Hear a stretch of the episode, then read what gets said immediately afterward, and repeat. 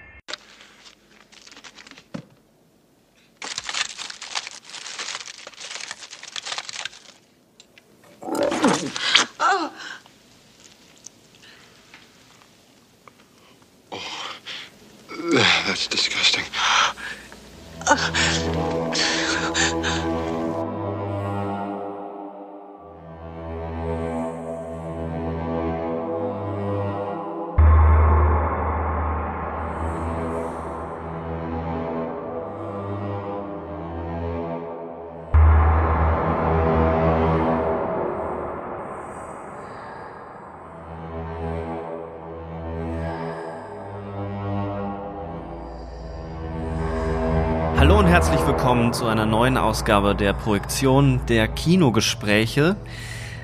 Heute haben wir ja das Thema Body Horror. Bevor wir darüber sprechen, äh, müssen wir über ein anderes Thema sprechen, nämlich über unser Jubiläum. Hallo Markus. Hallo Sebastian und herzlichen Glückwunsch. Ja, zurück. Uns gibt's jetzt äh, ein Jahr. Ein Jahr gibt's also die Projektion und äh, ehrlich gesagt ähm, bin ich auch total glücklich, äh, dass wir auch relativ gut angenommen werden. Ich bin auch immer noch total glücklich mit dir. Das ist jetzt sehr lieb, ich werde ein bisschen rot. Ähm, ich bin auch glücklich mit dir und äh, vor allem äh, deswegen, weil die ganze Grundidee der Projektion ja wirklich ähm, war, dass wir beide über das reden, was uns interessiert, äh, Schnittstellen finden, was wir reden wollen und zwar sehr wissenschaftlich oder zumindest an der Schnittstelle zur äh, Wissenschaft. Und dass das funktioniert und dass das jetzt ein Jahr lang hält, das ist äh, schon was Besonderes. Naja, und auch, dass das angenommen wird. Also wir sind unseren äh, Hörerinnen und Hörern extrem dankbar. Wir haben ja auch mittlerweile äh, zum Teil konstruktive Dialoge auf die Weise äh, schon bekommen, Rückmeldungen und so weiter und hoffen, dass das auch zukünftig noch mehr wird, äh, weil das ist ja das Ziel, dass wir im Grunde was auslösen möchten ähm, und Impulse geben wollen. Und äh, scheinbar ist das ganz gut gelungen. Also wir sind auf jeden Fall, äh, stehen wir besser da als am Anfang. Das ist ja schon mal ein Fortschritt, will ich mal sagen. Ja, und wir haben jetzt äh, zur Feier dieses Tages einen Gast, Sebastian. Genau, wir wollen heute mit Daniel Kotenschulte, einem Filmkritiker, den ihr schon äh, kennt oder den zumindest einige unserer Hörerinnen und Hörer kennen müssen, weil ich mit ihm schon über Filmkritik gesprochen habe. Er ist Filmkritiker bei der Frankfurter Rundschau und Buchautor und ein Kenner des Films. Hallo Daniel. Hallihallo. Und äh, gratuliere zum Geburtstag. Ich, ich wusste es gar nicht, aber umso ehrenhafter, dass ich gerade heute dabei sein darf. Freut mich. Ja. Haben wir uns so gewünscht. Oh. Ähm, wir wollen heute ja über Body Horror sprechen und ähm, vor allem über einige Fragen, die ich mir notiert habe. Mal sehen, was wir davon abarbeiten werden. Einige der Fragen, die ich mir notiert habe, ist, was ist das eigentlich, Body Horror? Handelt es sich äh, um Genre oder ist es ein bestimmtes ästhetisches Mittel, eine Metapher, ähm, mit bestimmten existenziellen Themen umzugehen? Ist Body Horror gleich Horrorfilm? Und was hat eigentlich äh, David Cronenberg mit dem Ganzen zu tun? Das sind die Fragen, um die es heute gehen soll. Und da wollen wir doch gleich mal reinspringen. Man kann ja äh, darüber so beginnen, das ist ja im, im, im Horrorfilm, wenn wir jetzt uns da erstmal darauf einigen, dass es was mit Horrorfilm zu tun hat, bestimmte Angstbilder gibt, die sich mit bestimmten Topoi verbinden. Also das Religiöse beispielsweise mit dem Exorzismusfilm oder mit Filmen, in denen Exorzismus verhandelt wird. Wie verhält es sich da mit dem Körper?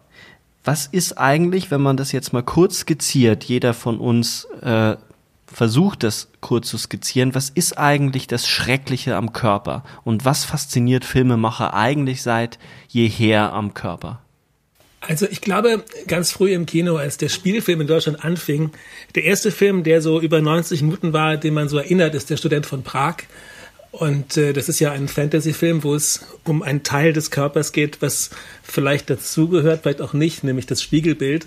Und eigentlich war es eine Verfilmung von einem von der äh, von der romantischen äh, Erzählung, wo es um den Schatten geht, der auch so etwas ist, was eigentlich ein Anhängsel des Körpers ist, ähm, wo man denkt, das kann man vielleicht auch äh, verkaufen. Das braucht man vielleicht nicht so unbedingt. Und wenn man überlegt, welche anderen. Anhängsel des Körpers man auch verkaufen könnte, das hört ja eigentlich nicht mehr auf. Man könnte ja auch alle möglichen Körperteile äh, auf die Waagschale legen, ob man es nun braucht oder nicht. Und ich finde es interessant, dass das Kino, sobald es anfing, Effekte zu benutzen, in einer dra dramaturgischen oder narrativen Weise, ähm, anfing, Körperteile für obsolet zu erklären.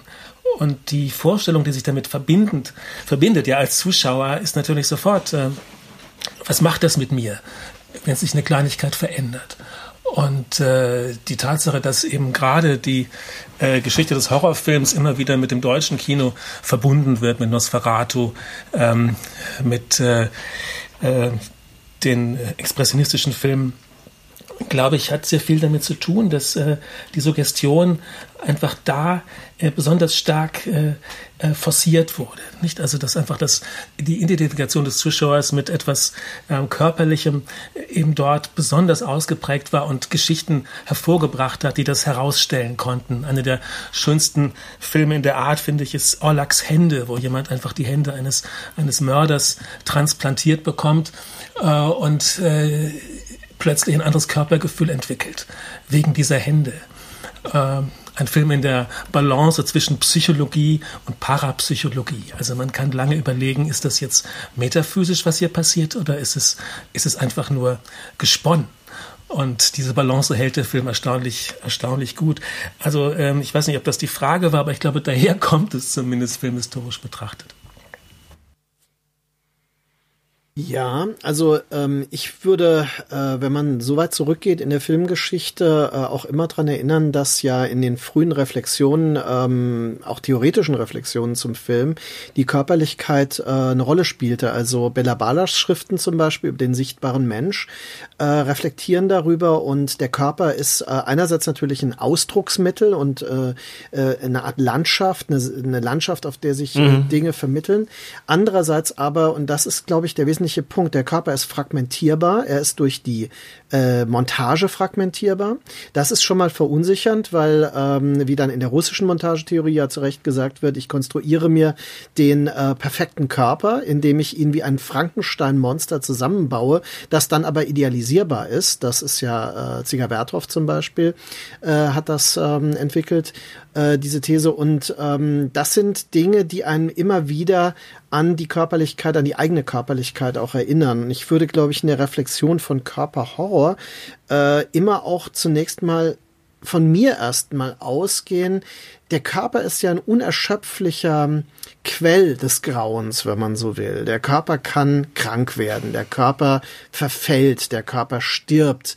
Ähm, man altert, ja. Also äh, sobald man diese Dinge bemerkt und das beginnt ja spätestens eigentlich in der Pubertät, dass der Körper sich verändert und es ähm, beginnt früher, als man befürchtet, dass er altert und oder als man hofft.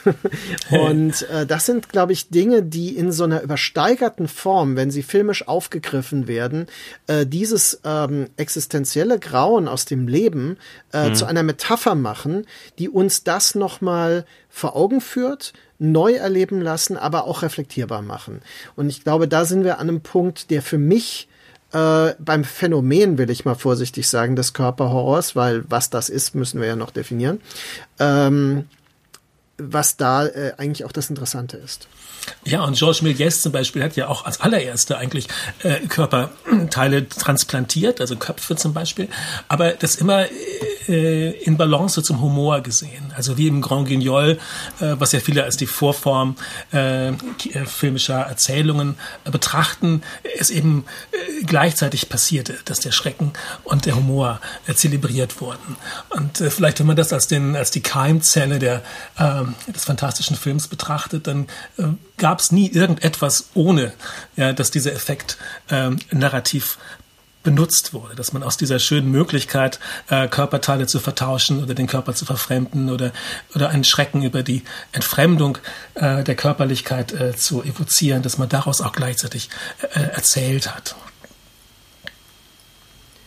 Ich finde es interessant, dass es einerseits, wie Markus gesagt hat, natürlich äh, um Ekelerfahrungen geht, auch äh, ein Erschrecken, eine Entfremdung vor, dem, vor den eigenen Körperfunktionen dass man darüber erschrecken kann, auch in der Pubertät, aber bis ins hohe Alter, was der Körper mit einem so anstellt, also nicht nur, was wir mit dem Körper so anstellen. Das ist das eine, dass es wirklich um, um auch eine Ekelerfahrung geht. Das andere, was, was aber in eurer beiden Antworten mitschwingt und sehr nah an dem ist, worüber ich nachgedacht habe, dass es eben nicht nur um das rein körperliche geht, sondern um ein Verhältnis von innen und außen, also auch der, des Psychischen. Ähm, und ich musste sehr viel darüber nachdenken, wie sehr der Körper, also in einem phänomenologischen Sinne, in der Philosophie würde man beispielsweise an äh, Maurice Merleau-Ponty denken, ein Weltzugang ist. Also nicht nur unser, unser Geist, mit dem wir uns die Welt erschließen, sondern, wie Ponty sagt, äh, ähm, der Leib. Und wenn ich den natürlich fragmentiere, wenn, wenn ich dem etwas wegnehme oder wenn der sich erweitert, metastasiert, krank wird, wie verändert sich dann die Welt um mich herum? Wie stabil ist dieser Weltzugriff äh, überhaupt? Und wenn ich jetzt unsere drei Antworten mal nehme und damit vergleiche in der Recherche, ähm, ich beginne ja meistens ganz gerne darum, dass, äh, damit, dass ich äh, erstmal in so Foren mich rumtreibe und, und darüber nachlese, wie, wie Fans äh, Body Horror ähm, was sie als Body Horror begreifen oder wie sie es auch definieren. Und äh, wenn man auch den Wikipedia-Eintrag dazu liest, was dort alles als Body Horror aufgeführt wird, hat ganz viel mit reinem Ekel zu tun und mit einem, mit einer Form von Grenzüberschreitung hin zum Eiter, zum Blut, zum, zum Aufbrechen des Körpers. Da werden Filme ineinander gemischt, wo man sich die Frage stellen muss, ob das alles noch so zusammenpasst. Also was könnt ihr mit dem Begriff Body Horror als filmisches Genre überhaupt anfangen? Wenn wir damit vielleicht dann wirklich beginnen und vielleicht auch ein Problem aus dem Weg räumen, was wir, ich glaube, alle drei mit diesem Begriff des Body Horror Genres haben. Markus. Ähm, ja, also ich denke, ähm, worum es dabei geht, ist ja eine Phänomenologie, die ähm, das Abjekte im Film betrifft. Ja, wir haben äh, schon öfter den Begriff des Abjekten ja diskutiert und äh, das Abjekte, das das äh, urmenschliche, was zu uns gehört, aber von uns verleugnet wird und dann in filmischer Darstellung äh, in gewisser Weise äh, das Horrible, also das Grauenerregende sein kann. Das kann aber auch, und da sind wir an einem für mich wichtigen Punkt, auch sein in, es gibt von Patrice Chéreau diesen Film, hm, wie heißt der noch, mein Bruder? Daniel, du weißt das sicher wo der äh, sich um diesen ähm, sterbenden Bruder kümmert. Also was ich meine ist, es gibt auch diese Momente, wo Krankheit oder Altern und Sterben ähm, so eine Art beklemmende und auch zum Teil angsterzeugende oder grauenerregende Funktion bekommen. Und wenn man das über den ganzen ja, sein Bruder, genau wenn man das über einen ganzen Film streckt, dann kann das durchaus eine ähnliche Intensität bekommen. Das ist bei, beileibe kein Horrorfilm. Mhm. Ähm, ich selbst habe ja ein Buch geschrieben, Terrorkino, Angstlust und Körperhorror, äh, wo ich aber bewusst zum Beispiel einen Begriff ja äh, erstmal definiere, weil Terrorkino ist nochmal was anderes, nicht was anderes, aber es berührt das auch nur. Und ähm, Angstlos und Körperhorror waren aber für mich ähnliche Phänomene, die in unterschiedlichen Genres vorkommen können. Also, ähm, denn allein schon was weiß ich, äh, Polit-Thriller, äh, Filme wie äh, Zero Dark Thirty zum Beispiel von Catherine Bigelow. Das ist ein Film, in dem eine lange, lange Foltersequenz vorkommt, äh, die auch von der Protagonistin, gespielt von Jessica Chastain, mit bezeugt und zum Teil mit durchgeführt wird.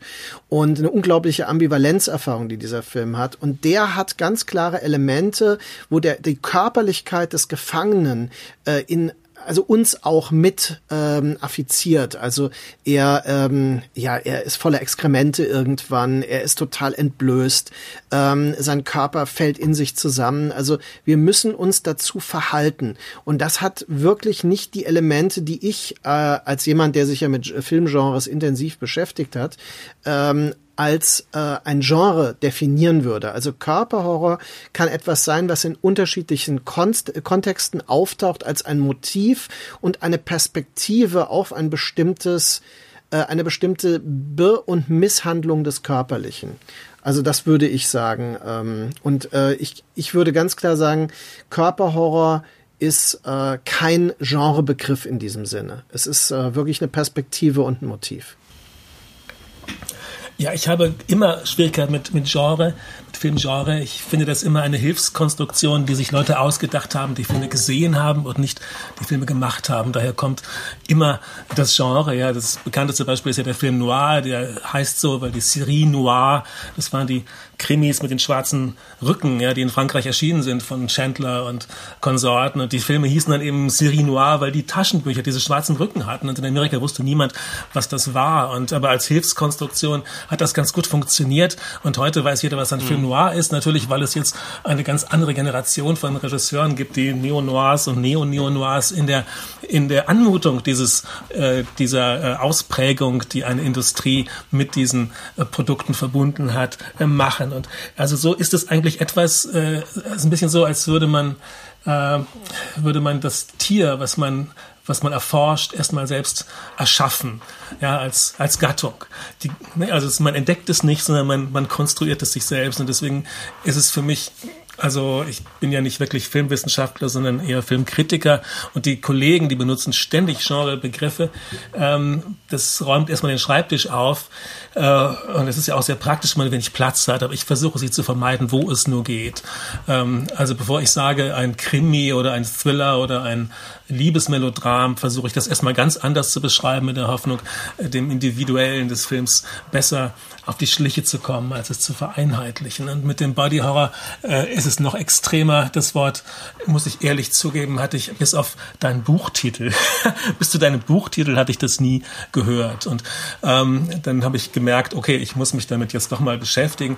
Äh, und äh, da gibt es offensichtlich etwas, was ich im Kino sehr, sehr mag, was mit diesem Begriff ähm, bezeichnet wird. Und ähm, äh, das war ein wunderschönes ähm, Wort, um äh, drei meiner Lieblingsregisseure, äh, Todd Browning, äh, David Cronenberg und Matthew Barney äh, unter einen Hut zu bekommen, ja, oder vielleicht noch ein bisschen von, von Maurice Tourneur. Ähm, also ich äh, weiß damit sehr viel anzufangen, sobald ich dieses Wort höre, aber ich würde den Teufel tun, etwas ähm, äh, einen Beweis zu erbringen, dass irgendetwas Body Horror ist oder nicht. Aber umso interessanter, im Einzelfall darüber zu reden, ähm, woher kommt äh, dieses ganz spezifische Gefühl ähm, der Beteiligung, wenn ich etwas sehe, was was äh, körperliche Deformationen betrifft, was überhaupt den Blick ins Innere äh, der physischen Befindlichkeit äh, visualisiert? Äh, warum ist die Identifikation bei mir so stark ausgeprägt?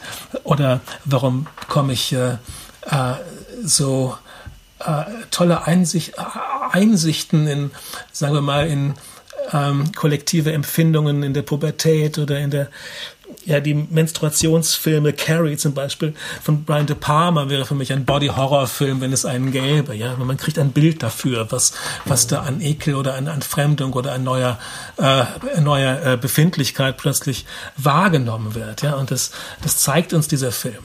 Ähm, wenn ich nochmal ein Beispiel aus der Filmgeschichte erzählen darf, aus der Stummfilmzeit von Todd Browning, der Film The Unknown. Ähm, Das äh, ist eine Geschichte aus dem Zirkus. Äh, Lon Chaney, dieser körperlichste aller Stummfilm-Schauspieler, äh, spielt einen Artisten, einen äh, muskulösen Artisten, der aber seine Arme nicht mehr hat. Die sind, die sind weg, die sind ihm offensichtlich verloren gegangen. Und äh, das verbindet ihn mit einer, einer Artistin, die einen Horror äh, vor männlichen Armen hat, weil sie offenbar mal vergewaltigt worden ist. Das macht es im idealen Paar, aber es ist eine, eine, eine perverse Verbindung, die sie haben, denn natürlich hat er seine Arme doch noch, der hat er weggebunden, weil er hat eine, er hat das, was David Cronenberger History of Violence nennen würde. Und äh, dadurch kommt ein, äh, ja, ein Spiel zustande ohne, äh, ohne das, was den Artisten ausmacht, nämlich seine Physis. Äh, das macht natürlich auch aus diesem, aus diesem Stummfilm was sehr intensiv ist und aus dem Spiel von, von Lon Chaney. Also so ein, ein Beispiel dafür, dass etwas, was überhaupt nichts mit Ekel zu tun hat, wir sehen es gar nicht, ja, äh, so eine intensive Beteiligung beim Zusehen erlaubt. Also so wie ich das eben auch bei äh, Dead Ringers von David Cronenberg empfinde, vielen, vielen anderen Filmen. Wenn man das jetzt mal, also wenn man ein paar Sachen erstmal nach hinten schieben, nämlich schon der Versuch, das auszuweiten, muss man ja trotzdem erstmal die Frage stellen, warum es sich trotzdem so hält. Warum gibt es diesen Begriff des Body Horrors als Genre? Ich nenne jetzt mal ein paar Filme aus der jüngeren Zeit, die von äh, sehr vielen im Internet ähm, tätigen äh, Kritikerinnen oder Fan-Reviewerinnen äh, angeführt werden und immer mit dem mit der Beifügung, man sollte die Kotztüte bereithalten. Das ist dann Cabin Fever von Eli Roth. Das ist The Human Centipede von Tom Six. Ähm, das ist Slither von James Gunn. Ähm, das sind jetzt nur drei Filme. Man könnte sicherlich noch ein paar andere hinzufügen. Die fügen auch ein paar andere hinzu. Es ging mir aber wirklich erstmal darum, dass das so drei Filme sind, die sehr eng damit verbunden werden und relativ neu sind. Ähm, ist das einfach nur ein Marketing Gag, weil ich sehe oft den Unterschied nicht zum Splatter. Ich sehe oft nicht ähm, den die, die wirkliche Reflexion von Körperlichkeit darin, sondern einfach eine effekthascherische Ekelerzeugung. Also äh, die man kann ja die Grundidee von The Human Centipede irgendwie interessant, pervers interessant finden, aber ähm, so wirklich etwas über Körper oder über den Horror vom Körper erzählt mir der Film nicht und genauso wenig Cabin Fever. Warum hält sich das trotzdem so? Also äh, ich will an beides anknüpfen, an das, was Daniel gesagt hat und was du eben äh, fragst, zu Recht. Ähm, aus der Sicht der Filmwissenschaft, ich habe ja gerade dieses äh, Handbuch Filmgenre als Herausgeber abgeschlossen nach sieben Jahren, muss man sagen. Ähm, das äh, sagt schon einiges. Ähm, da ist es natürlich nicht so, dass man ähm, in der Filmwissenschaft äh, fest zementierte Genrebegrifflichkeiten heute verwendet, sondern ich spreche bewusst davon, dass es einen Genre-Diskurs gibt. Und wir befinden uns hier, wenn wir diese Fragen stellen, in einem Genre-Diskurs, also in einer, ja, absolut, ja. einer Abwägung unterschiedlicher Perspektiven auf etwas, was Genre genannt wird oder auch nicht. Äh, in der Genre-Theorie selbst gibt es ja dominierende äh, Phänomene wie Hybridität, Modalität oder Transformation. Äh, man, man kann nicht mehr von archetypischen äh, Genres ausgehen, wie vielleicht noch in der Studio-Ära, die ja bewusst ähm, aus der Produktionsperspektive Genres äh, gefördert hat. Also wo wirklich gezielt von Produktionsfirmen Gangsterfilme oder Western oder Melodramen produziert wurden, damit sie ein bestimmtes Publikum mit bestimmten Elementen befriedigen können. Das ist also ähm, etwas, was eigentlich eher wirklich ein Phänomen der Studioära ist.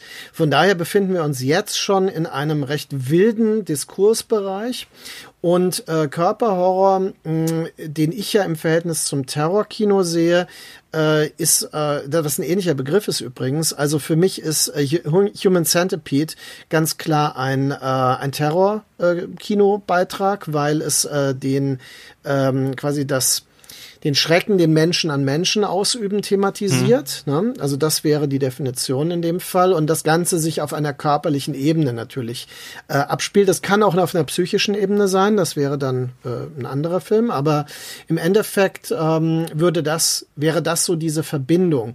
Und wenn überhaupt, könnte man von subgenreartigen Phänomenen sprechen. Und letzte Bemerkung, du sagtest Splatter und es gibt äh, diesen Bezug äh, zwischen Splatter und Körperhorror. Splatter ist für mich eine, eine Ausdrucksform, ein filmischer Stil, mit dem man einen bestimmten, also bestimmte Elemente, einen bestimmten Umgang mit Körpern durch mit filmischen Mitteln ähm, äh, umsetzt. Also ist ähm, Splatterfilm aus meiner Perspektive auch kein Genre natürlich, auch wenn es gerne von Fans zum Beispiel so benannt wird. Aber wie Fans mit Genrebegrifflichkeiten umgehen, ist ja auch noch eine eigene Geschichte. Also das ist der Grund, warum ich als Filmwissenschaftler Genre immer nur als einen Diskurskontext begreifen würde und nie als eine fest definierbare Begrifflichkeit. Und deswegen sind ja auch Filmfans, wenn sie filmwissenschaftliche Literatur über Genre Verschwörungstheorie lesen, so frustriert und finden das dann oft irgendwie so, äh, was soll denn das? Kann man das nicht mal klar definieren? Dazu ist die Wissenschaft doch da und so weiter. Und dann mhm. denkt man so, Leute, lernt's endlich, die Wissenschaft ist genau dazu nicht da, sondern diese Dinge in so einer, in einem Prozess, ja, der und in einem diskursiven Prozess immer wieder neu zu erforschen und ähm, zu evaluieren. Und genau das wäre das, was wir jetzt. Also ich glaube, Filmfans sind überhaupt die wahren äh, Benutzer des Genrebegriffes, weil sie eben genau das tun, was der Genrebegriff kann, nämlich etwas sich aneignen und dann persönlich definieren. Also für, für mhm. mich ist das jetzt ein Splatterfilm. Ja? So ist dann diese Diskussion und äh, dann wird auch ein Splatterfilm daraus, weil der Genrebegriff kann eh nichts anderes als einen Stempel auf etwas draufsetzen. Es gibt ja kein Genre im engeren Sinne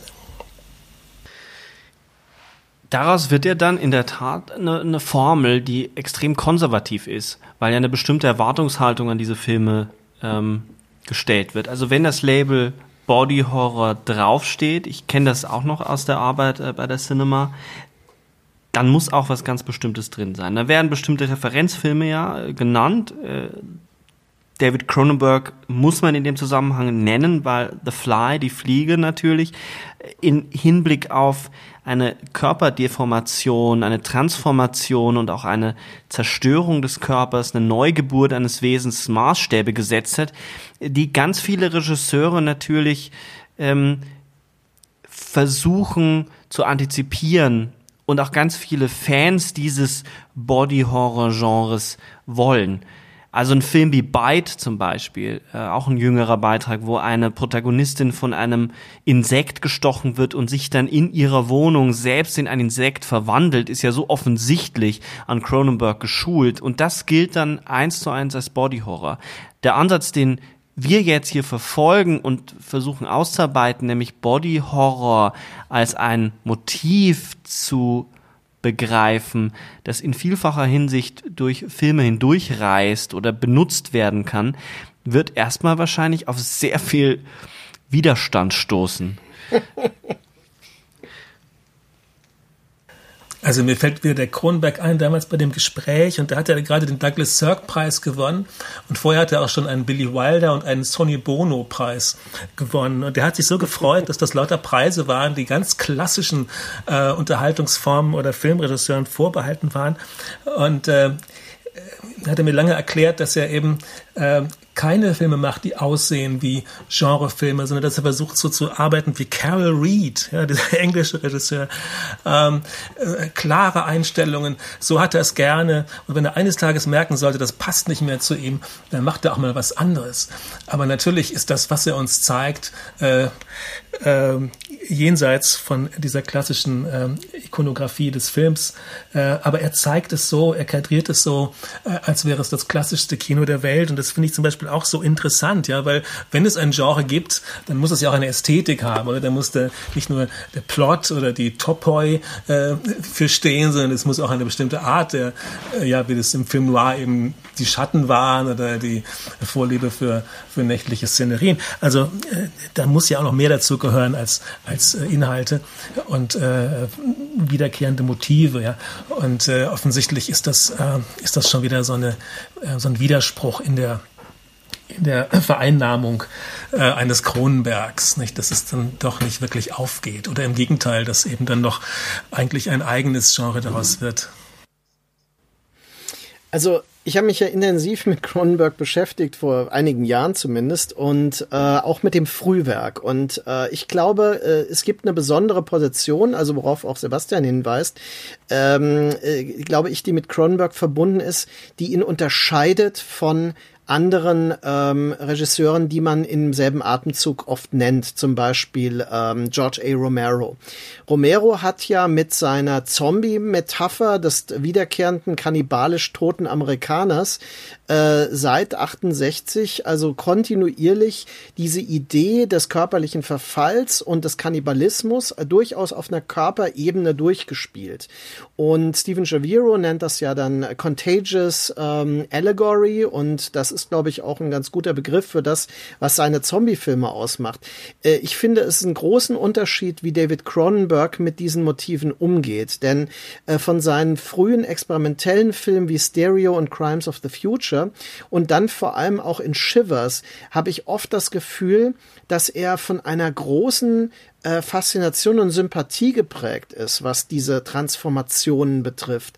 Also ähm, ja, diese Parasiten sind so stark sexualisiert, dass man äh, die Verschmelzung und dieses sich bewegen der Parasiten unter der Haut und im Körper und wenn diese Ausstülpungen und als die eine Frau die andere küsst, Barbara Steele ist glaube ich eine dabei, äh, und dann quasi so dieser ähm, äh, dieser Hals sich so auswölbt und so, das sind äh, Szenen, die völlig ähm, erotisierend und faszinierend sein können. Und wenn dann die Protagonistin äh, auch noch sagt, ähm, ein ähm, quasi äh, eine Krankheit ist äh, eine Liebe von zwei Wesen äh, zueinander, die aber ungleich ist, ne? weil ähm, also quasi der Virus liebt uns, aber äh, wir lieben ihn nicht. Ja? So ungleiche Beziehung.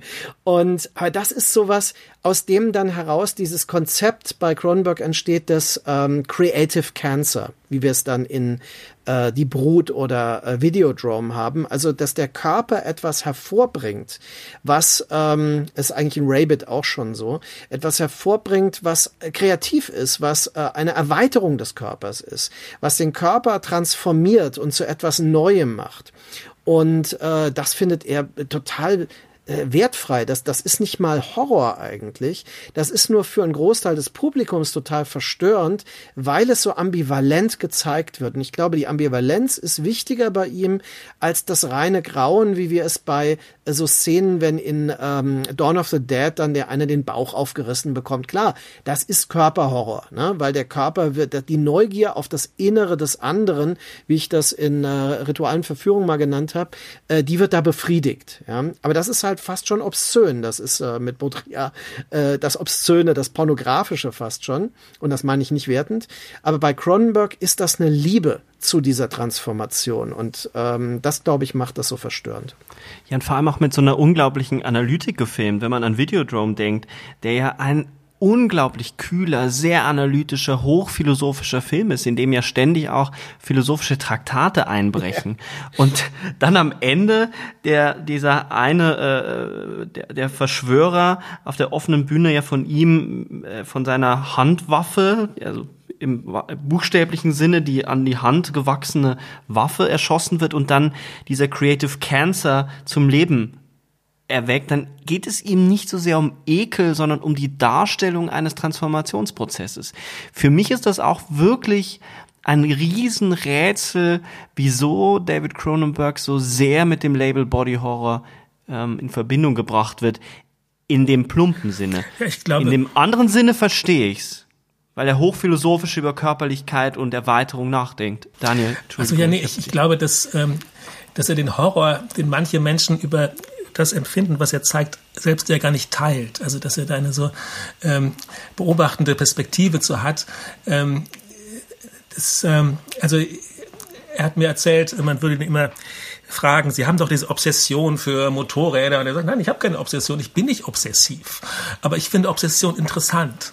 Und äh, er, er sagt, äh, er, finde, es verschärft die Wahrnehmung, wenn jemand ähm, Obsessives dargestellt ist. Ja, dann gucken wir über diese Figur auf dieses, auf dieses Thema, auf dieses Objekt, auf das, äh, auf das Animalische, auf eine andere Art von Sexualität oder einen Fetischismus. Das können wir uns alles dadurch zeigen lassen. Und ähm, ich selber empfinde bei seinen Filmen ehrlich gesagt auch ganz selten Ekel. Also ich habe jetzt noch mal äh, zwei Filme von ihm gesehen, jetzt zur Vorbereitung. Ähm, das eine war eben äh, die Unzertrennlichen.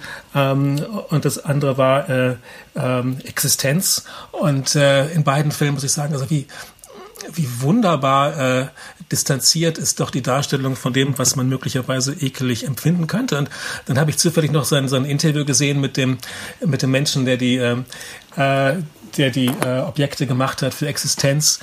Ähm, und äh, die hatten so viel ekelige Sachen, die sie alle weggeschmissen haben, bis sie etwas gefunden haben, einen Controller gefunden haben, der nicht ekelig war. Äh, Stimmt, das Teil, was sie sich anschließen, ja genau. Genau, ja. ist es nicht toll, dass es möglich ist, das so darzustellen, dass es, ähm, dass es Lust macht äh, oder Lust äh, äh, empfinden lässt äh, und äh, so genau an dieser Grenze ist. Ähm, also ich glaube, da ist, äh, da ist er viel mehr zu Hause als im Ekel. Ich glaube, der ekelt sich gar nicht vor dem, was er zeigt. Es geht ihm schon um die Ausstülpung äh, der Psyche auch und um die Erweiterung, wie sich äh, äh eben die, wie die Erweiterung zurückschlägt auf das, was man eigentlich vorher Körper genannt hat. Und das äh, erscheint mir ja einer der zentralen Punkte zu sein, weswegen ich glaube, es gibt ähm, in dem Sinne, wie, wie die Leute immer äh, behaupten, gar nicht so viele Body-Horror-Filme. Also wenn sie sagen, so, ah, das sind Filme, die sich mit dem Körper auseinandersetzen und mit dem Zerfall auseinandersetzen. Ich glaube, man kann sich nicht mit dem Körper auseinandersetzen, ohne die Psyche oder die Seele oder die Innerlichkeit mit zu thematisieren oder mit zu zersetzen. Weswegen ich glaube, äh, oder weswegen ich oft so enttäuscht bin von Filmen, die so klar als Body Horror gelabelt sind, weil es eigentlich nur noch um einen Schauwert geht, der wohl kalkuliert Ekel erzeugen soll. Aber das verpufft sehr schnell. Während Cronenberg und dann auch später, ich finde nämlich, dass äh, äh, Cronenberg nichts von seiner Körperlichkeit verliert, auch in allen späteren Filmen, bis, bis, in, ja. bis zu Cosmopolis ist der Körper die zentrale Schnittstelle, um, um psychische Prozesse zu veranschaulichen oder Veränderungen beider Seiten äh, ähm, zu veranschaulichen. Insofern, glaube ich, sind wir da am, am zentralen Punkt. Ja, und in, und in, seinen, in seinen metaphorischen ähm, Verlängerungen, ja, das Auto ja, oder äh, die äh, Ducati, sein erster Film äh, handelte ja von schon von einer Ducati, von seinem Motor. Äh, und äh, der ähm, war das noch der ähm, ähm, der Motor, äh, der, äh, nein, das äh, in, in the, the, Fly ist eigentlich ein Ducati-Motor verwendet worden äh, äh, für etwas äh, etwas Organisches. Also äh, ich finde, dass er einfach durch den metaphorischen Umweg einer einer objekthaften äh, äh, Verlängerung oder eines eines eines einer einer ja eines einer Krücke ja eines eines Ersatzobjektes ähm, einem eine Form von äh, Identifikation mit etwas Körperlichem vermittelt, das auf diese Weise immer äh, gleichzeitig distanziert ist. Äh, und das schließt einfach für mich schon mal aus, dass ich eine, eine zu direkte äh, Ekelserfahrung machen könnte mit dem, was ich da sehe, oder? Wie seht ihr das? Ähm, ich finde, dass diese Begründung, die ich sehr gut nachvollziehen kann, würde dafür sprechen, dass Crash der paradigmatische Cronenberg-Film ist. Weil Crash hat die Distanz, Crash hat die scheinbare Obszönität in seiner Direktheit, ja. aber er ist auch gleichzeitig äh, auf eine verstörende Weise indifferent zu den drastischen Dingen, die er zum Teil darstellt, weil er sie nicht so vermittelt, als wären sie drastisch, weil er uns eher ein Gespür dafür gibt, ähm, dass diese Dinge etwas stark Sinnliches haben. Also ähm, es ist ein Film, der vor allem für Leute verstörend oder schockierend ist, die mit sich selbst sich dabei auseinandersetzen müssen. Ich glaube ja immer, dieses auf sich selbst zurückgeworfen werden, ist eigentlich die Intensität, über die Leute danach sprechen. Während wenn man die Filme sieht, haben sie eine unheimliche Kälte oft. Und ähm, jetzt muss man natürlich sagen, klar, es gibt Szenen in die Fliege, wenn ihm da das Ohr abfällt oder sowas, die haben schon sowas. Äh, ähm, sehr Drastisches, aber sie haben auch was Witziges. Und das ist zum Beispiel, wenn ich das bei dir, Daniel, eben raushöre, ja. äh, dass du äh, Cronenberg-Filme vermutlich auch mit so einer gewissen, mit einem Amüsement wahrnimmst. Ich finde äh, die Szene aus Existence, also mit dem chinesischen Restaurant, die ist total witzig. Die kann ich nicht ekelhaft finden in dem Sinne, dass sie mich jetzt schockiert, sondern sie ist einfach total lustig. Und auch die Szene, wo sie ihm diesen, ähm, diesen Gamepod-Pfropfen in seinen äh, Port-Anus dann hineinschiebt und den voll noch anleckt, das ja. ist einfach auf so eine wundervoll charmante Weise pornografisch das ist witzig, ja. Also es ist wirklich kein Körperhorror, das ist, das ist Körper, ja, es ist, es ist bizarre Erotik, würde ich mal fast sagen, filmische. Mhm. Übrigens, pardon, mit äh, der Fliege, das war der Teleporter, der die, der den Motor ja. hat. Ähm, Genau, aber das hat wieder so was Insektenhaftes auch gleichzeitig, wenn man das dann sieht.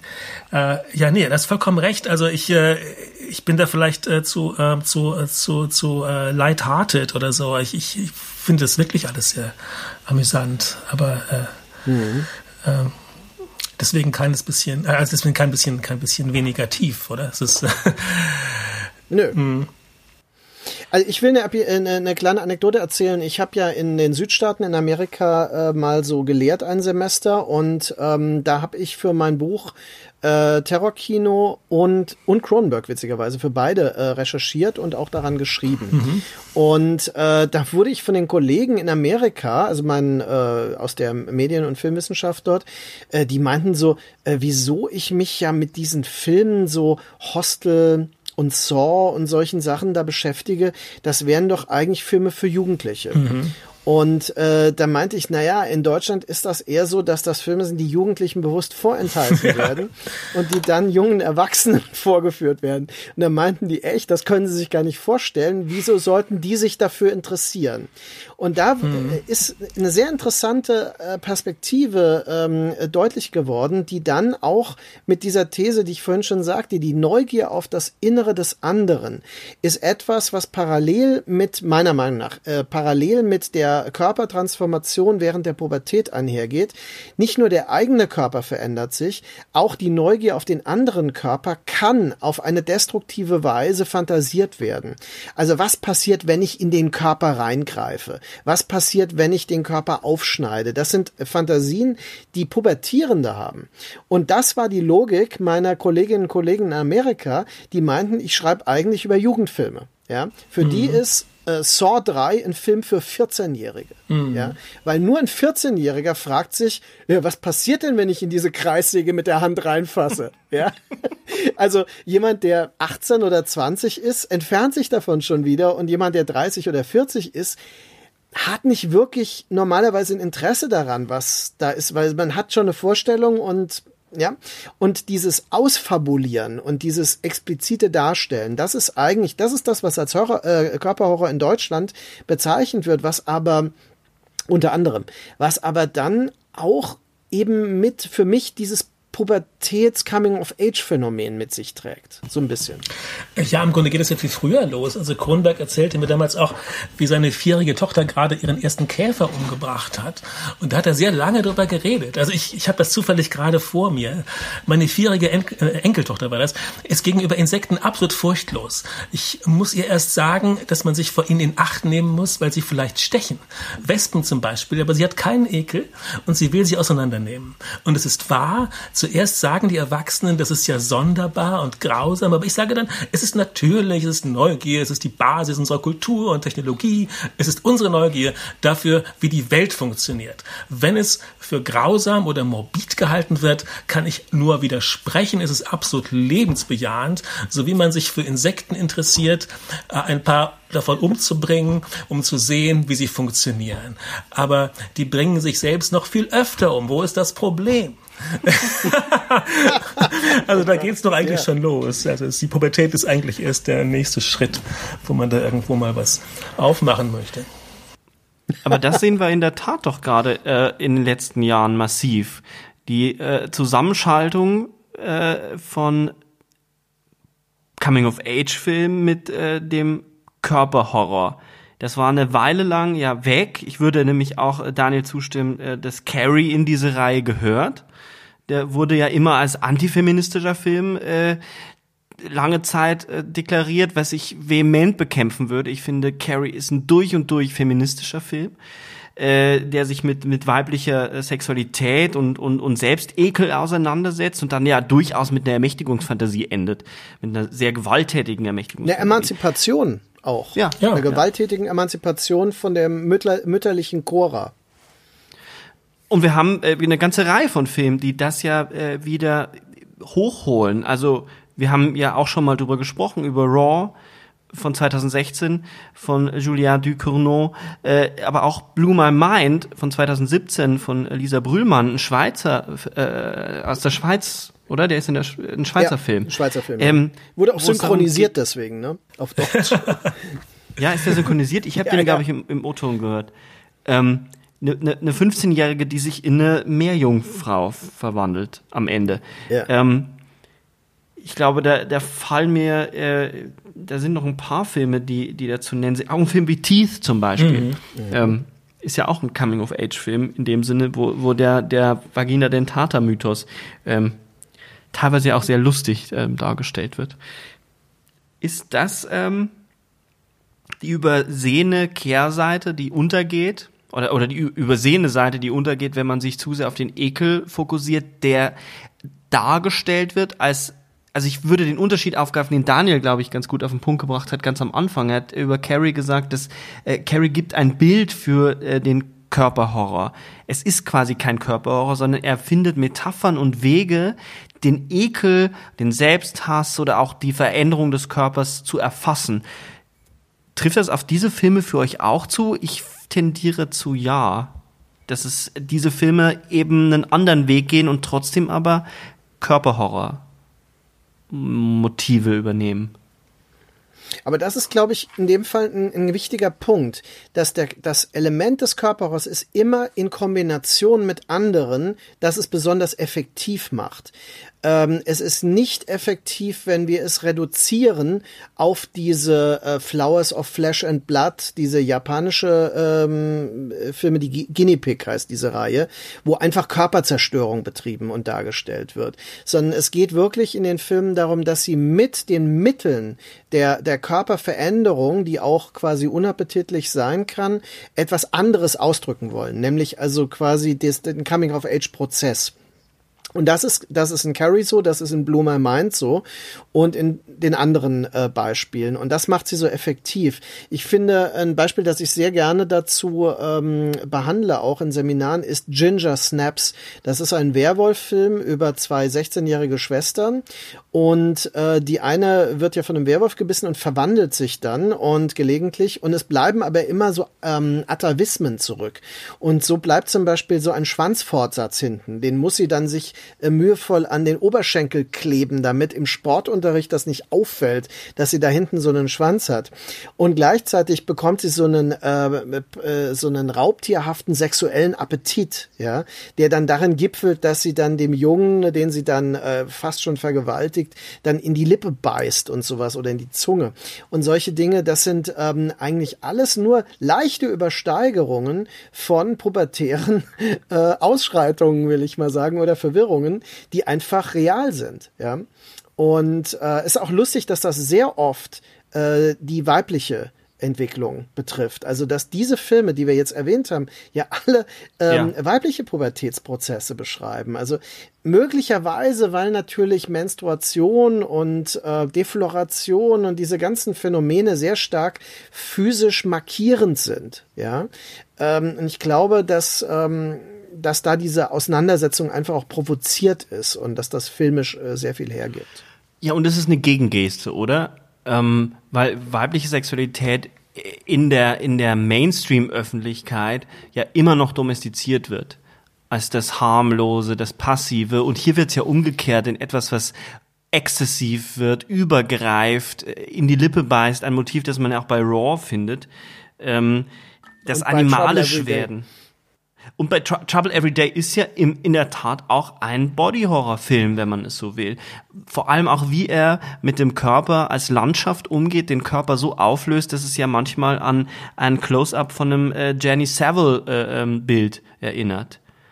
Ja, so nah an den Körper ranzugehen, dass die, dass er sich auflöst und dass man die, die, die dass er fast zu einer geologischen Struktur wird. Ähm, auch das ist eine Form des, des, des so nah hinan, hin, hineingehens, dass der Körper als Objekt ein nicht mehr greifbares wird. Äh, aber jetzt äh, kurzer äh, Schlenker wieder zurück zu, zu äh, Coming of Age ich glaube schon, dass es auch damit zu tun hat. Einerseits, dass es sehr körperliche äh, Phänomene sind, die weggedrückt werden, dass wir da wirklich buchstäblich über das Objekte sprechen. Menstruation ist immer noch eines der ganz großen Tabus, auch in unserer Gesellschaft, aber grundsätzlich weibliche Sexualität. Und das ist doch interessant, dass sich das seit Carrie durchzieht. Also da gab es dann eine Pause, die, dieses Phänomen war längere Zeit dann nicht ganz so äh, äh präsent, aber in der Tat ist das schon bei Carrie ähm, thematisiert. Ich überlege gerade, wo es eigentlich angefangen haben kann. Also ich finde ja zum Beispiel auch Ekel von Polanski einen Film über Körperlichkeit. Es geht ja. auch natürlich über eine Psychose, aber äh, Rosemary's Baby. Rosemary's Baby natürlich, ja, du hast vollkommen recht. Das ist auf jeden Fall ein, eine Schnittstelle dazu. Mhm. Also Polanski hat diesen, diesen Zug schon in vielen Filmen. Auch in der Mieter, also diese Nahaufnahme des, des Mundes und das, äh, der Zahn, äh, der, der Verlust des Zahns und so. Das sind alles solche Körperelemente, mhm. die man, also der jetzt nicht pubertär bezogen ist oder sonst was, aber das sind ja die anderen auch nicht. Ähm, äh, die, aber tatsächlich verwandt schon sind, ja. Und Georges Franjou finde ich filmhistorisch ja. gesehen auch jemand, der sehr früh, er hat ja diesen diesen sehr drastischen Schlachthofilm gemacht, La Sang du Bête und dann ähm, Augen ohne Gesicht. Ne? Ja, ähm, und auch Judex und die, also ja. äh, er war ja ein großer Fan von Louis Feuillade, der mit Franck Thomas, mit dieser Maskierfigur, ja, dieser maskierten Figur gearbeitet hat. Also das ist ja nun auch eine Form von Entkörperlichung, wie wir gerade jeden Tag jetzt selber immer ausprobieren mhm. können im Moment. Ähm, also das ist auch interessant, nicht? dass man einfach, äh, man nimmt einem Menschen das Individuelle, indem man die Haut äh, ersetzt durch etwas, etwas anderes äh, und guckt dann gerade auf diese Leerstelle natürlich wie eine mhm. Wunde, wie eine klaffende körperliche Wunde, die dann auch wirklich schmerzt. Mhm. Also so wie er das inszeniert hat, ja. Ja, also ich, ich denke, es ist, ähm, es ist lange Zeit ein Subtext, ein Element, das mal vorkommt. Ähm, wenn wir noch weiter zurückgehen, wir hatten ja schon einige Beispiele, aber auch mir fällt äh, der Mann, der lacht zum Beispiel ein. Ja, natürlich. Ja? Also auch äh, ein Film mit einer langen, langen Nachgeschichte. Also der hat ja eine Heritage, die bis zu Joker und solchen Figuren führt.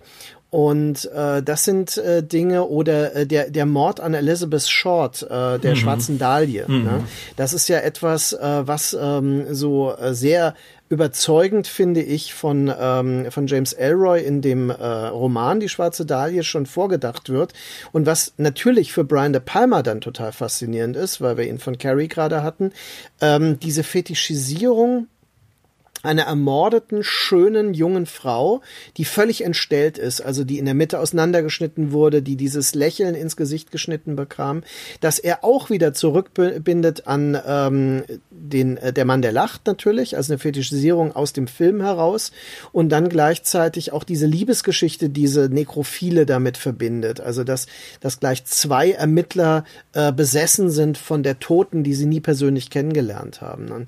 Also all solche Dinge, denke ich, sind Subtexte, die, die man lange äh, findet. Edgar Allan Poe ist jemand, der solche Dinge äh, schon vorgedacht hat, ne, mhm. als Autor.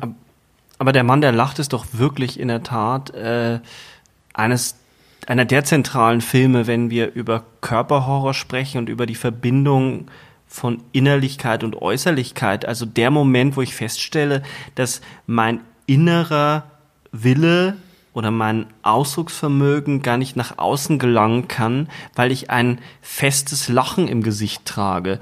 Das ist ja der absolute Horror. Das ist nicht unbedingt ein Horrorfilm, aber es nee. ist eine unglaublich furchtbare Vorstellung. Und ich glaube, das interessiert mich wesentlich mehr an, der, an diesem Begriff des Body Horrors, nämlich in welchen Varianten Filme ähm, diese Fremdheitsgefühle oder die Unmöglichkeit, äh, das Innerliche nach außen zu spielen oder umgekehrt, dass der Körper zurückschlägt und das Innere verändert, wie, wie das umkreist wird. Und ich glaube, da ist das einer der zentralen Filme, weil da buchstäblich im Filmbild es festgefriert, wie das Lachen.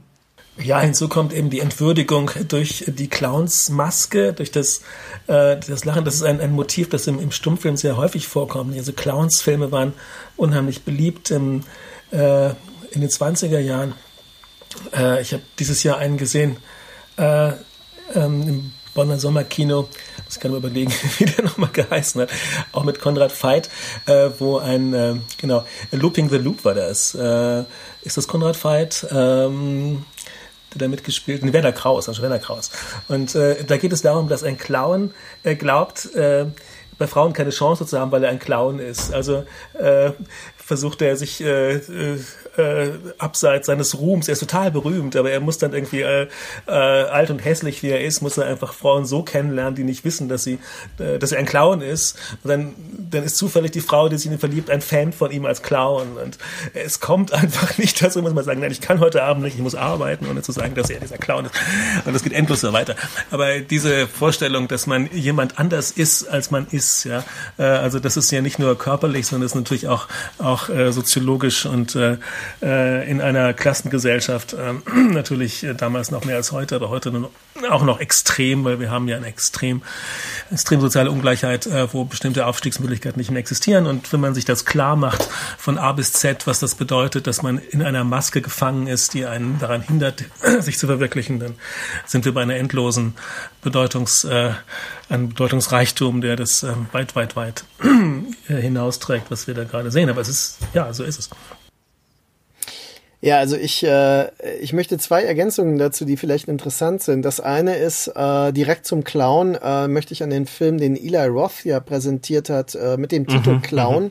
wo es ja darum geht, dass der Protagonist äh, eine Clownsmaske äh, nicht mehr abbekommt. Also, dass Aha. er versucht, diese, diese rote Knollnase abzunehmen und er reißt sich quasi ein Stück der Nase ab dann und so. Und das, das ist wirklich ein ziemlich, ähm, ziemlich merkwürdig verstörender Film, also fand ich zumindest ist kein guter Film letztendlich, nee, aber er aber ist eine schon, gute, eine gute äh, Idee, mhm. ja, sehr eine gute, gute Idee. Idee. Ja, sehr Stephen King-artig hatte ich das Gefühl.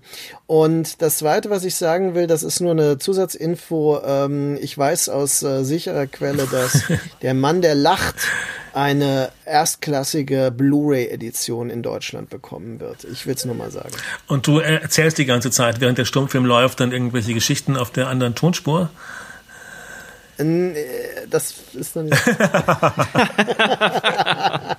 ich freue mich drauf. Aber es ist wirklich ganz aktuell. Also heute habe ich es gehört und äh, News kommen dann. Mm. Freu freu also ist natürlich ein super wichtiger Film. Es freut mich total, dass der so bekannt auch noch ist, ne? Weil der ist ja wirklich, das ist ein Desiderat, dieser Film. Ne? Man müsste noch Love Clown Love mit drauf tun. Das ist eine echte Entdeckung. Herbert Brandon, Love Clown Love, das ist äh, auch so. ist auch so. Ich möchte noch ein anderes Thema zum Body Horror kurz aufgreifen.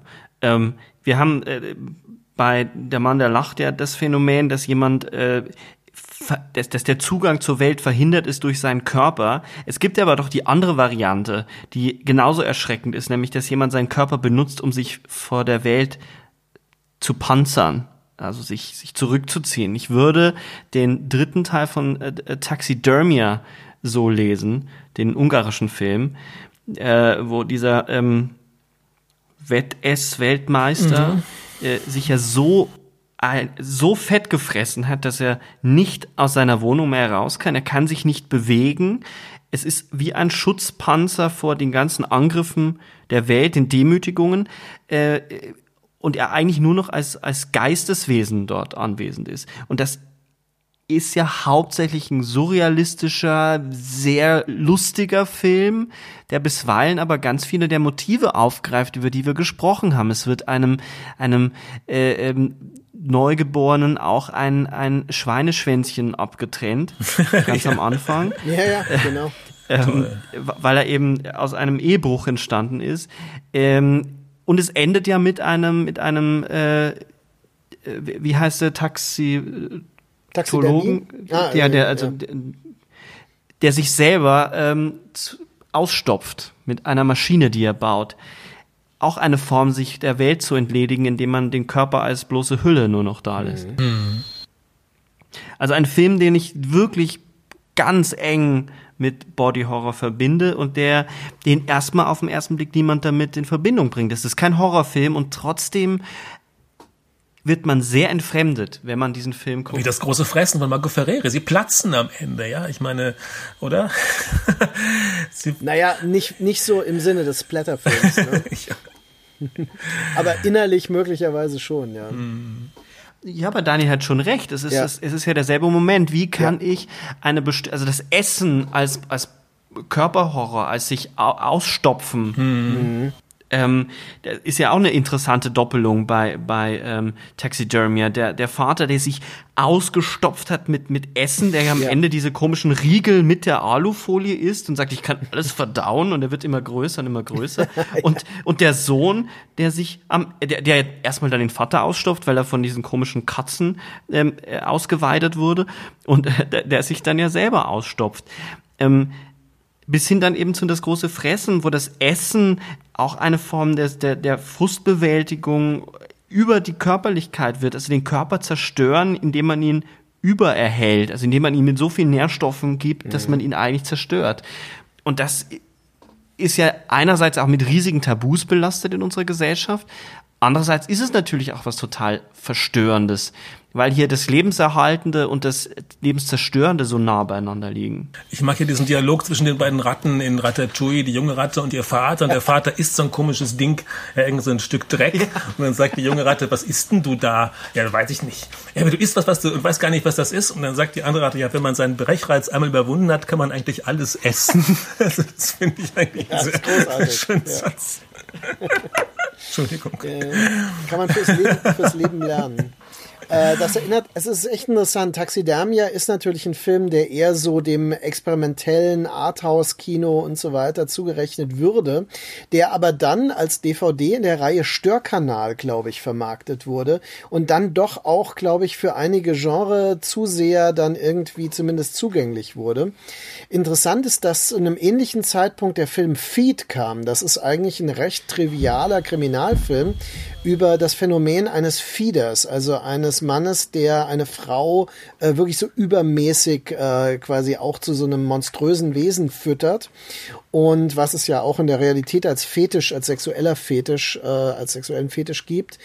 Und ähm, das wäre dann im Grunde die genregerechtere Variante eines ähnlichen Phänomens, also dieses Ausstopfen des Körpers.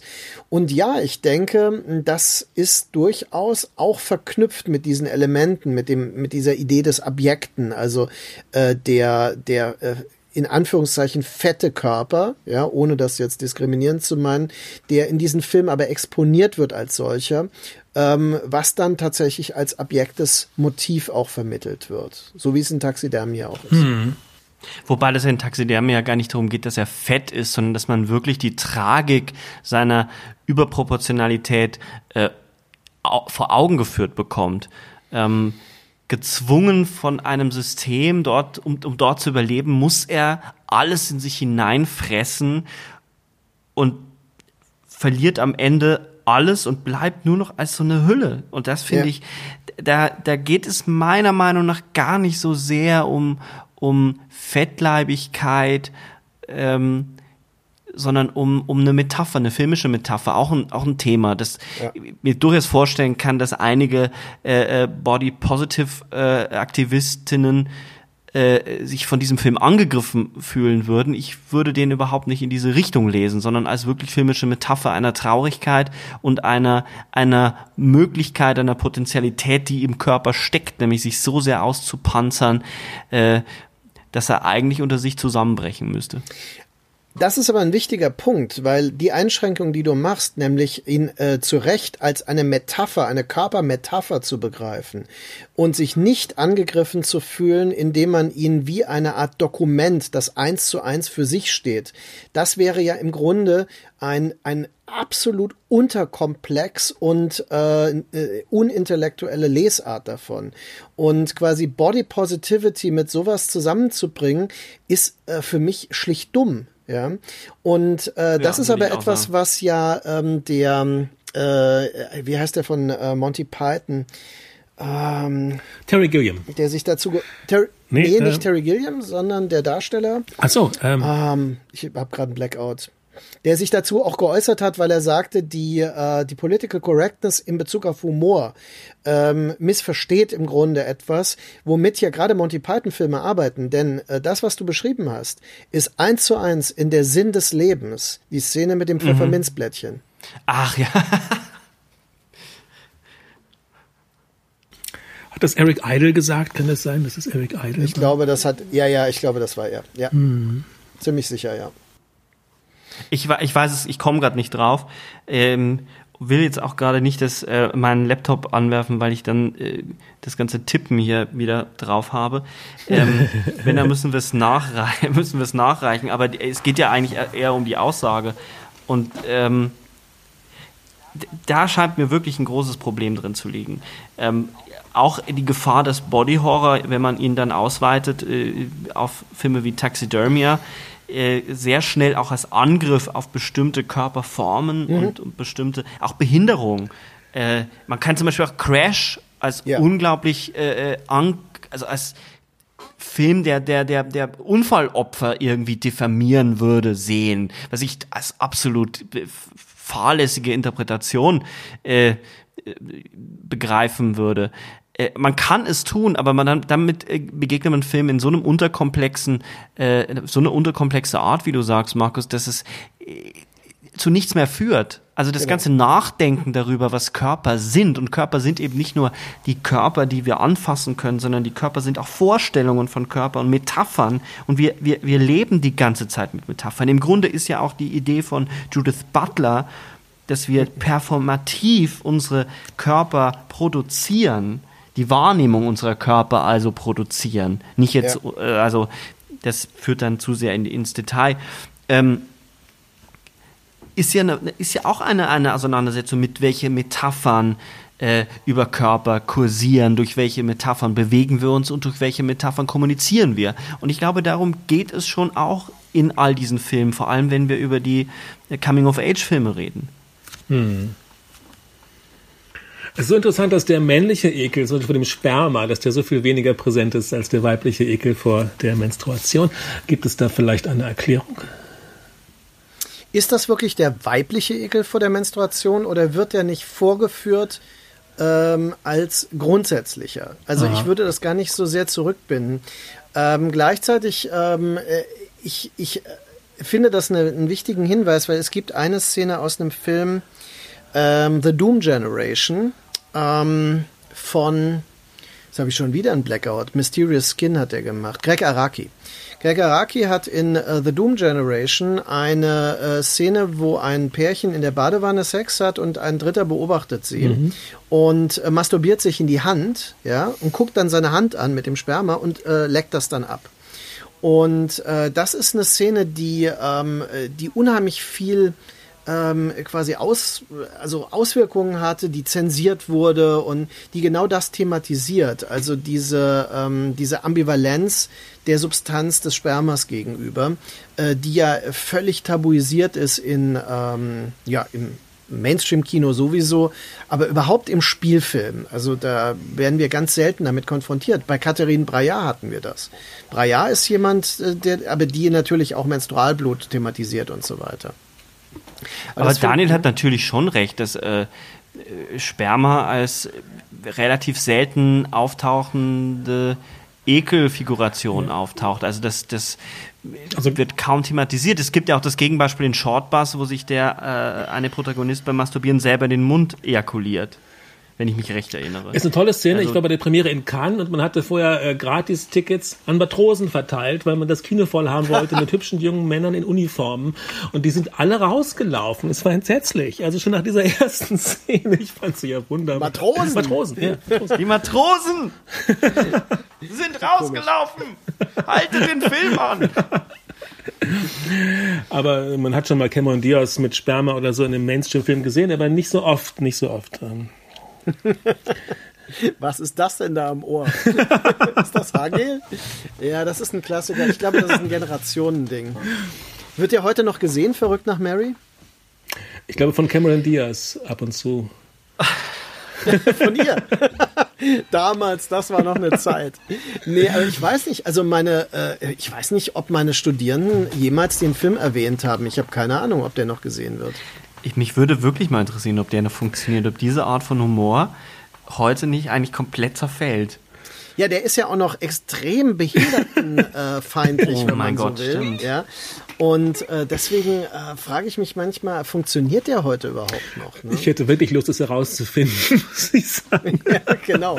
Man müsste das glatt mal äh, in einem Seminar dis diskursivieren. Ja, da könnte man ja alle Filme von, von diesen Regisseuren nehmen. Wie hießen die nochmal? Die Ähm, Apatow-Brüder, nein, wer war das? Nein, das waren die anderen. Das waren die, ähm, Entschuldigung, äh, Farelli-Brüder. Die Farelli-Brüder waren. die Farelli-Brüder. Genau.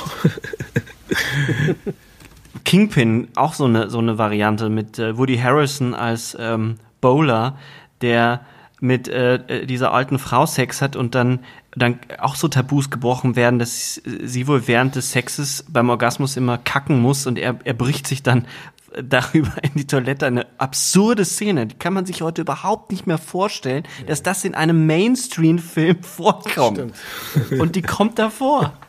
Es ist absurd. ich klingt- weiß nicht, ob die noch funktionieren. Ähm, ich wollte ohnehin einmal, damit wir nicht immer über ähm, westliches Kino sprechen, äh, wollte ich äh, Takashi Miike vielleicht Ja. noch äh, Ah, in den den, hab ich auch auf dem äh, Zettel, ja, in den danke. Hut werfen, äh, weil ähm, Visitor Q meines meiner Erinnerung nach ein Film ist, der relativ viel ausgelöst hat.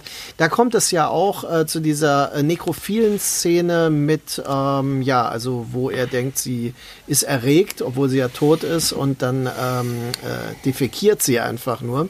Und das sind Dinge, die äh, bei Miike ja schon relativ häufig vorkommen. Auch Sperma kommt.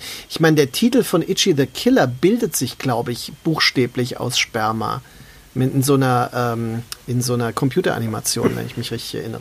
Es gibt in Andy Warhols Tagebuch eine tolle Sperma-Geschichte. Und zwar hat er irgendwie eine, eine lange Nacht zusammen ähm, mit ähm, Warren Beatty verbracht. Und sie haben, waren unterwegs und haben sich schon betrunken. Und äh, im Suff kaufte dann Warren Beatty für viel Geld eines dieser Sperma-Bilder von Andy Warhol. Äh, das muss sich um äh, 100.000 Dollar oder irgendwas gehandelt haben, was das gekostet hat. Und äh, am Morgen hat er sich so geekelt von dem Spermabild, dass er es in den Kamin geworfen hat. Und das Geld war weg. Das steht so in seinem Tage. Also, das gleich, ja, der wird ja nicht gelogen haben in seinem Tagebuch, oder? Auf keinen Fall. Aber Das ist Takeshi Miike. Takeshi Miike bringt das natürlich in so vielerlei Hinsicht an einen Extrempunkt, wie er mit Körperekel. Ähm, was, welcher Film ist das, wo es diese Geburtsszene, wo die Frau einen, einen erwachsenen Mann glaube ich, oder? Ja, ja, ja, genau. Ja. Der Film ist auch voll von solchen Überschreitungen. Äh, ist das, ich, ich, ich kenne mich mit äh, Takeshi Miike nicht ganz so gut aus, du dich besser, Markus. Äh, ist das ähm, auch eine dann wirklich äh, japanische Variante des Ganzen? Ist das nochmal so zugespitzt, um das von, aus der Kultur herauszubringen, die ja nochmal andere Fetische auch mit sich bringt? Also ich möchte jetzt mich da nicht zum Erklärbären aufschwingen, aber ich, ich mich erinnert das an eine äh, Sache, die mir in Japan erklärt wurde. Und zwar ähm, werden solche Filme wie äh, die Filme von Miike als äh, Asobi äh, wahrgenommen. Asobi ähm, ist im Grunde ein Begriff für etwas, was man spielerisch begreift, was, äh, was nicht ernst gemeint ist. Und äh, was schon so ein bisschen, bisschen eklig ist und ein bisschen witzig und ein bisschen äh, vielleicht auch ein bisschen schreckenerregend sein kann, was aber äh, eigentlich nicht ernstzunehmend ist. Und äh, die ganzen, ähm, die haben ja ein eigenes Genre, äh, Erogro nennen die das, Erotik grotesk, wo eben äh, so sehr drastische und zum Teil auch fantastische, surreale Elemente in die sexuelle Darstellung einfließen. Die Hentai, Zeichentrickfilme, die pornografischen haben diese Elemente, also mit den vielen Innenaufnahmen und so weiter. Also äh, das ist wäre alles Asobi, also ähm, ja das Spielerische eben, das Unernste. Und ich glaube, dass Miike auf dieser Basis ein äh, Kino des Spektakels, ein karnevaleskes Kino entfesselt. Und äh, de- deswegen ist ein Film wie Gozo oder Ichi the Killer ist super typisch für ihn, während mein Lieblingsfilm von ihm ist ein untypischster, das ist äh, Audition. Ja, das- Audition ist total diszipliniert, Äh, super krasse Achterbahnfahrt, ähm, extrem grauenerregend und hat auch starke Körper-Horrorbezüge in den Szenen am Schluss mit der Misshandlung oder auch ähm, den Rückblicken. Aber es ist ein sehr ernsthafter Film. Da ist nichts Asobi, also zumindest nichts, was ich so wahrnehmen würde. Oder Daniel, wie siehst du das? Ich liebe diesen Film und war danach von allen Takeshi Miike Filmen irgendwie ein bisschen enttäuscht. Also dieses Kiri, Kiri, ja. Kiri, was sie da sagen, also dieses, ja, ja, das ist, also, nein, mein Gott. Äh, also der Film ist so klassisch gemacht. Äh, äh, Carol Reed hätte ihn nicht besser machen können. Carol Reed, ja. Na gut, er hat ihn nicht ganz so verschachtelt. Ich finde auch, ich hatte auch immer mit den anderen Takashi Miike so ein bisschen meine Probleme, weil ich Audition so sehr liebe und so großartig finde. Ähm, ich den aber seltsamerweise erstmal überhaupt nicht auf dem Zettel hatte, als ich über Body Horror nachgedacht hatte. Takeshi Miikes andere Filme sehr wohl, aber Audition ist für mich so eine Reise in die Psyche, dass mhm. ich jetzt erst durch euch auch nochmal oder durch unser Gespräch auch nochmal äh, darauf komme, ja klar, natürlich. Der, der, da geht es ja auch darum, um Verkörperung, äh, die Verkörperung der, der perfekten Frau, äh, äh hm bis hin dann zum Abtrennen der, der Körperteile am Ende, ist das natürlich extrem mit, mit, diesem, mit dieser Verbindung von Innerlichkeit und Äußerlichkeit ähm, zuwege. Das ist ja auch ein äh, wirklich äh, überzeugendes feministisches Modell, was der Film zeigt, weil sie als misshandelte, missbrauchte, von Kindheit an missbrauchte, tatsächlich ja symbolische Akte der Kastration äh, umsetzt und äh, gleichzeitig äh, die Kontrolle über das ganze Geschehen behält und erobert. Ne? Also es ist ein äh, sehr, eigentlich ein sehr aggressiver Film sogar in der Hinsicht. Und das geht ja ein bisschen auf Ryo Murakami zurück, den Autor der Vorlage. Gibt's auch auf Deutsch übrigens, da heißt er Das Casting, glaube ich, der Roman. Mhm. Und ähm, Ryo Murakami hat ja die Vorlage für Piercing geschrieben. Und Piercing mit Mia Wasikowska ist äh, ja dann wieder westlich verfilmt worden und hat mich dann wiederum an David Cronenberg-Filme erinnert. Und äh, da möchte ich nochmal zurückkommen auf das, was ich am Anfang sagte. Körperhorror-Elemente können in völlig unerwarteten Kontexten vorkommen. Zum Beispiel in Piercing ist es so, dass es sehr starke Selbstverletzungen gibt, also die wirklich äh, wirklich drastisch sind. Ne? Äh, also so, äh, so weiblicher Körper Selbsthass, wenn man so will, oder so Borderliner-Phänomene. Und äh, das ist etwas, was bei Michael Haneke dann wieder auftaucht, ne? die Klavierspielerin zum Beispiel. Ich finde die Szene aus Klavierspielerin, wo sie sich, wie auch immer, man sieht es ja nicht genau, wo sie sich schneidet und dann sehr stark blutet, äh, was sie kaum noch unter Kontrolle halten kann, äh, das ist in die Klavierspielerin eine drastische Szene und die Klavierspielerin würde niemand als Körperhorror bezeichnen. Da wären wir wieder an der Argumentation, äh, es ist eigentlich eine filmische Darstellungsform eines Umgangs, eines gewalttätigen Umgangs mit Körpern, äh, die uns auf uns selbst als Zuschauer zurückwerfen auch wieder. Oder vielleicht kann man auch Under the Skin dazu nehmen als äh, eine ähnliche äh, feministische Perspektive, oh ja, nicht ja. wie in Audition. Ähm, ähm, der Kontrolle ausgeübt wird. Und auch, Absolut. auch wie wir uns das Grauen vorstellen, ist ähnlich wie ein Audition. Ja, wir sehen es ja nicht, wir stellen uns das so physisch vor, oder? Da würde ich, genau an dem Punkt wollte ich noch was zu Piercing sagen. Ein Film, den ich wirklich großartig finde. Ähm, einige, äh, ich habe da mit so vielen Leuten drüber gestritten. Ich finde den faszinierend, weil er alle Dinge ausblendet. Er wirkt auch, weil er ganz viele klassische äh, Stücke von von, von ähm, äh, mein Gott, was haben wir denn heute? Haben wir heute äh, Hängertag? von Giallo-Filmen. Also der, ähm, das Interessante ist bei dem Film, oh ja. dass er ganz viele äh, Musikstücke aus Giallo-Filmen äh, benutzt, gleichzeitig auch so ein Motiv anfängt von einem Giallo, aber alles was den Giallo eigentlich auszeichnet, nämlich das Auswalzen äh, der, der Todes-, also der Mordszenen auslässt. Das ist wie ein Coitus Interruptus. Also neben, bevor es losgeht, hört der Film eigentlich wieder auf. Ähm, und das Spannende ist, dass die Körperlichkeit nämlich auch eben durch das Auslassen hineinkommt. Also er stellt sich ja, bevor Mia Wasikowska als, als Prostituierte, die er umbringen will, der Hauptprotagonist, äh, stellt er sich vor, wie er sie umbringen will. Und man hört auf der Tonspur immer, wie er sie, wie er sie absticht und wie er sie zersägt. Sehr drastische äh, Tongestaltung. Und da kommt was unglaublich Körperliches über das Ohr, über das Auditive mit hinein. Ja, das wäre zumindest ein Moment, wo man drüber nachdenken könnte, ob das nicht auch eine Rolle spielt, wenn man nochmal eine Ebene tiefer hineingehen will, über dass es eben nicht immer nur darum geht, den ja. Körper zu zeigen. Und damit wäre man auch bei Haneke. Haneke zeigt wesentliche Momente der Körperzerstörung eben nicht. Und trotzdem ist es so nah äh, dran. Auch weil er die Tonspur so massiv benutzt. Also wie hört es sich an, wenn ein Körper zerstört wird? Wie hört es sich an, wenn jemand stirbt? Also dazu möchte ich vielleicht äh, einen Film, der genau beide Bezüge auch aufgreift, nämlich Barbarian Sound Studio. Ja.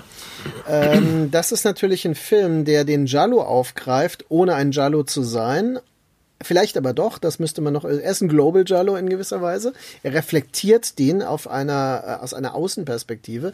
Aber der hat auch diese starke ähm, Affizierung des Körperlichen über die Tonebene. Ja, ja. Und er zeigt ja auch noch, wie diese Tonebene hergestellt wird, indem wir ähm, sehen, wie die Effekte und sowas gemacht werden.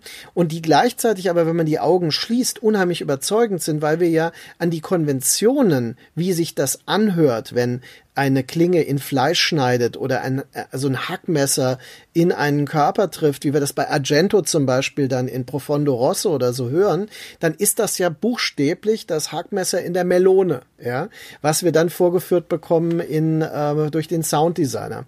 Und das finde ich äh, sehr faszinierend, dass das trotzdem funktioniert. Also ähm, es gibt ja dieses Buch äh, Cinesexuality, das hatten wir auch schon erwähnt, von Patricia McCormack, äh, das Filmbuch, das keinerlei Filmtitel erwähnt, das aber trotzdem sehr interessant ist von seinem Konzept, weil es ähm, im Grunde die These vertritt, dass unser sinnliches Erleben des Films sehr stark über Texturen, Farben und möglicherweise eben in der Form auch über Klänge funktioniert und dass wir das gar nicht so, das Explizite gar nicht brauchen.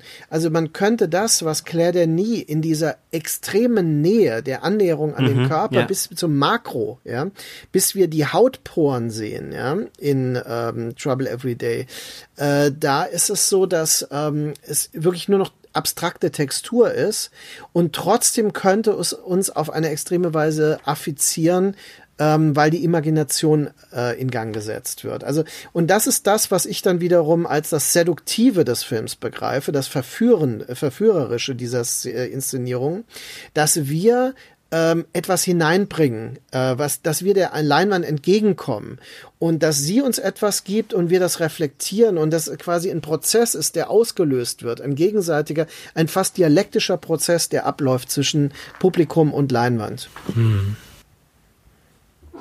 Also für mich ist es auch äh, ich gehe da voll mit. Ich würde hinzufügen, dass das, was mich interessiert, eben über das Hören, die Frage, wie konstruiert sich ein Körper über das Hören, wie hört sich ein Körper an, eben genauso zu dem Visuellen gehört, also zum Filmischen gehört. Ja.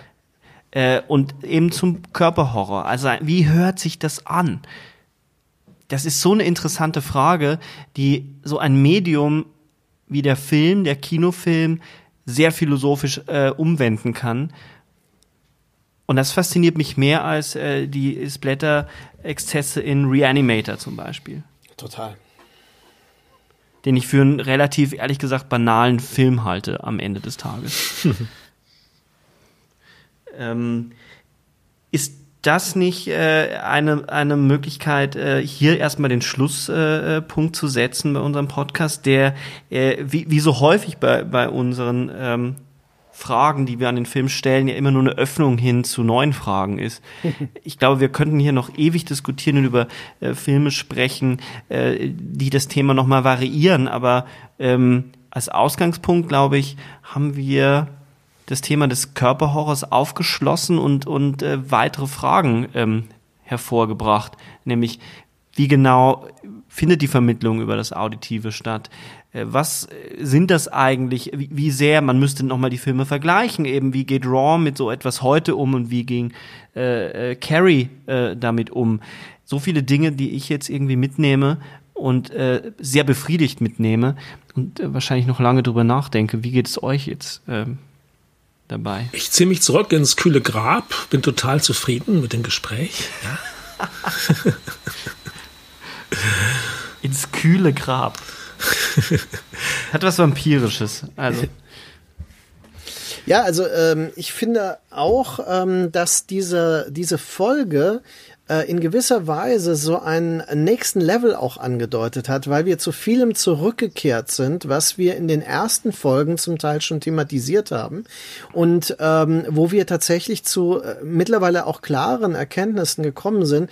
Für mich sind diese Gespräche auch äh, sehr ähm, mental ordnend immer wieder, weil ich auch immer wieder verstehe, warum ich zum Beispiel das Medium Film so faszinierend finde, warum das nie nachgelassen hat.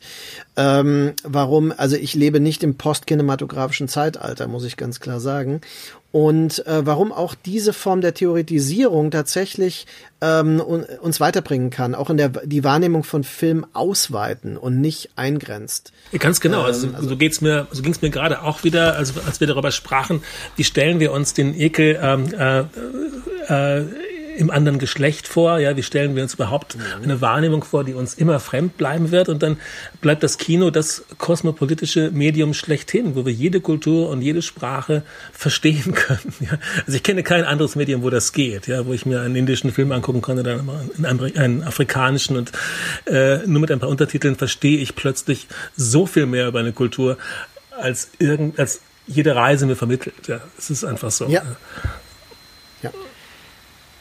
dann bleibt mir eigentlich nur noch zu sagen, äh, vielen Dank für alle, die sich äh, bis zu diesem Punkt diese Episode angehört haben. Vielen Dank Daniel und wie immer vielen Dank Markus, dass wir heute diese Jubiläumsfolge gemeinsam aufgenommen haben und natürlich auch vielen Dank an alle, die uns dieses Jahr begleitet haben. Es ist noch nicht Silvester, nein, es ist Oktober. Es ist aber unser Einjähriges und äh, ohne all die Hörerinnen und Hörer da draußen würde es auch keinen Sinn machen, weil das Film ist etwas Dialogisches und äh, das Sprechen über Film ist notwendiger denn je, gerade in Zeiten, wo das Kino eben äh, Corona-bedingt so wenig frequentiert wird. Wollen wir äh, Lust auf das Kino machen und hoffen, dass wir Lust auf das Kino machen und auch Lust, äh, Body Horror neu zu entdecken und eben nicht nur auf die Labels zu gucken, was da drauf steht, auf den Ekel zu warten, sondern quer zu lesen und sich überraschen zu lassen. Von meinem Sinne oder in meinem Sinne erstmal äh, viel Spaß mit dem Body Horror und liebe Grüße. Bis bald, vielen Dank. Tschüss. Ciao, ciao. Tschüss, Daniel.